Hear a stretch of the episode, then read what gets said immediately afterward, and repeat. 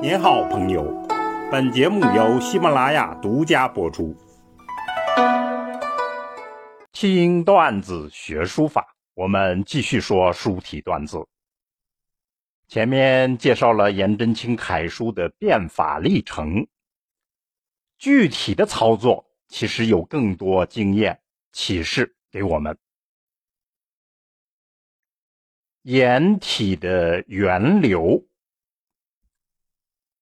上节我们讲了颜真卿代表作品中间显示的变法历程，我们在书家段子中间讲的内容，其实可以视作是他变法的时代、思想、人格的根源。那么这里我们就梳理一下他变法的技术性因素。正是由于颜真卿高端的价值取向、高尚的人格。使他在具体的素养技法的选择上颇具个性，那么这种个性就导致他盖世无双的楷书变法功德。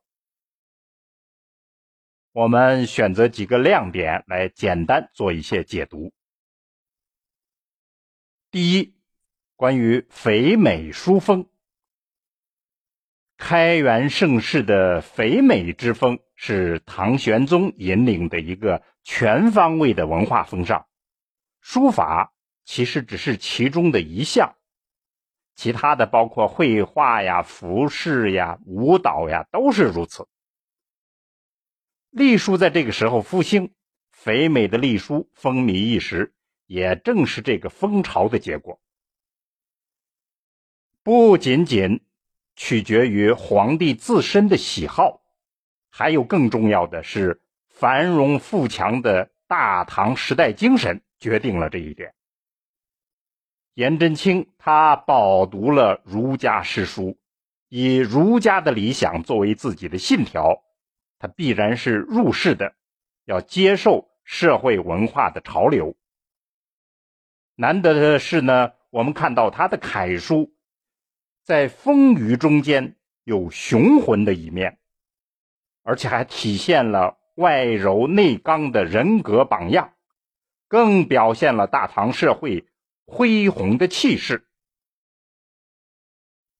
颜真卿的方法呢，主要是用笔藏锋，不露锋芒，甚至不惜肥拙愚笨。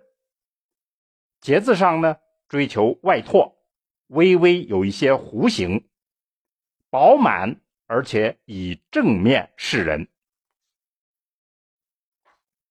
第二，就是篆隶笔意。颜真卿引以自豪的就是他所能追溯的祖上，从南朝以来，包括他的九世祖、八世祖、六世祖，还有祖父、父亲，都是草隶篆籀的高手。甚至还得到了皇帝的称赞。他长期生活在舅舅家，也有类似的传统。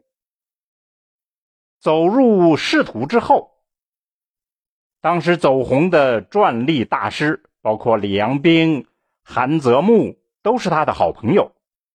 那么这些家传、环境影响等等，对颜真卿的审美趣味有着决定性的作用。不过，更重要的还是，篆隶笔法意味着回到本源，回归到汉文化的根本上去。篆隶笔法在颜体中间就表现为圆润的特征，而且着中见巧这样的追求，藏锋、折捺等等这样一些笔法的运用。我们所说的著名的颜筋，这种筋骨意味就是由此而形成的。第三，跟张旭学书。根据颜真卿自己的叙述，他先后两次求教于张旭，开始呢只得到了几副墨迹，后来就真的传授了秘籍。颜真卿写了。数张长史笔法十二义，我们在书论段子里讲过其中的精彩片段，大家可以回听。具体来说，就是张旭传授了十二个字，来解决学书中间用笔、结字、章法等等的难题。同时呢，在境界方面，还传授了追画沙之类的用笔之妙，引导他把学书的目标锁定在其于古人这样的表述上。笔法十二艺是钟繇传承下来的，那么到了张旭这里，可能是加入了他自己的一些体悟。这样，颜真卿就通过张旭接受了中国传统最神秘也是最正宗的笔法传承体系。这也就是说呢，颜真卿的笔法是正统笔法传承下来的，这一点很重要。同时，这个也就引出了下面一点。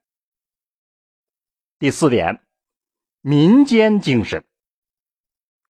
颜真卿骨子里有平民思想，艰难的早年生活，还有仕途上屡遭打击的生涯，使他又多了一些与佛教的接触。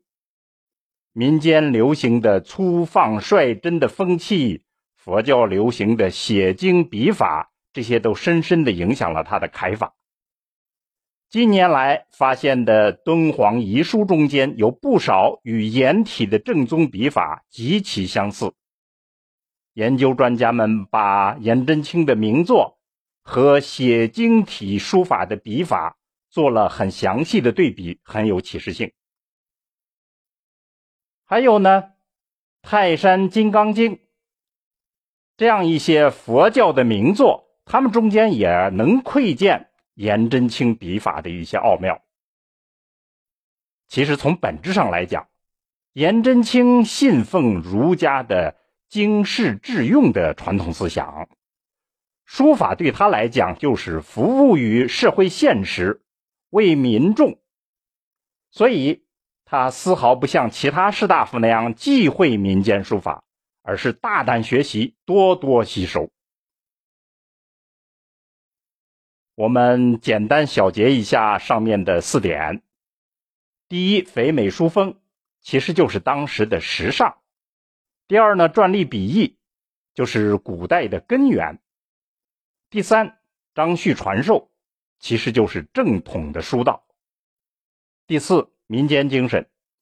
就是代表社会思潮的民众的探索，这就比较清楚了。当代的时尚、古代的根源、正统的笔法、民间的探索，这四大块营养就构成了颜体楷书这座大山的基本营养。宋代人总结了一个更简练的说法：颜筋流骨。颜体的核心是一个字“金”。那么金是什么呢？如果我们在书法中间能够看到金，那一定是解剖了的僵尸。金其实是看不见的，它是一种内在的精神。如果我们理解了四大块营养，也就基本上可以意会这种严金。这应该说是我们学习严金的。唯一正确的途径。有人主张颜真卿的价值胜过了王羲之，这样的说法其实很有道理。我们只能简单解读一下这座大山的架构、亮点等等。那么，希望大家把我们在书家段子、碑帖段子中间的相关内容结合起来思考。好。听段子学书法，我们下次再见。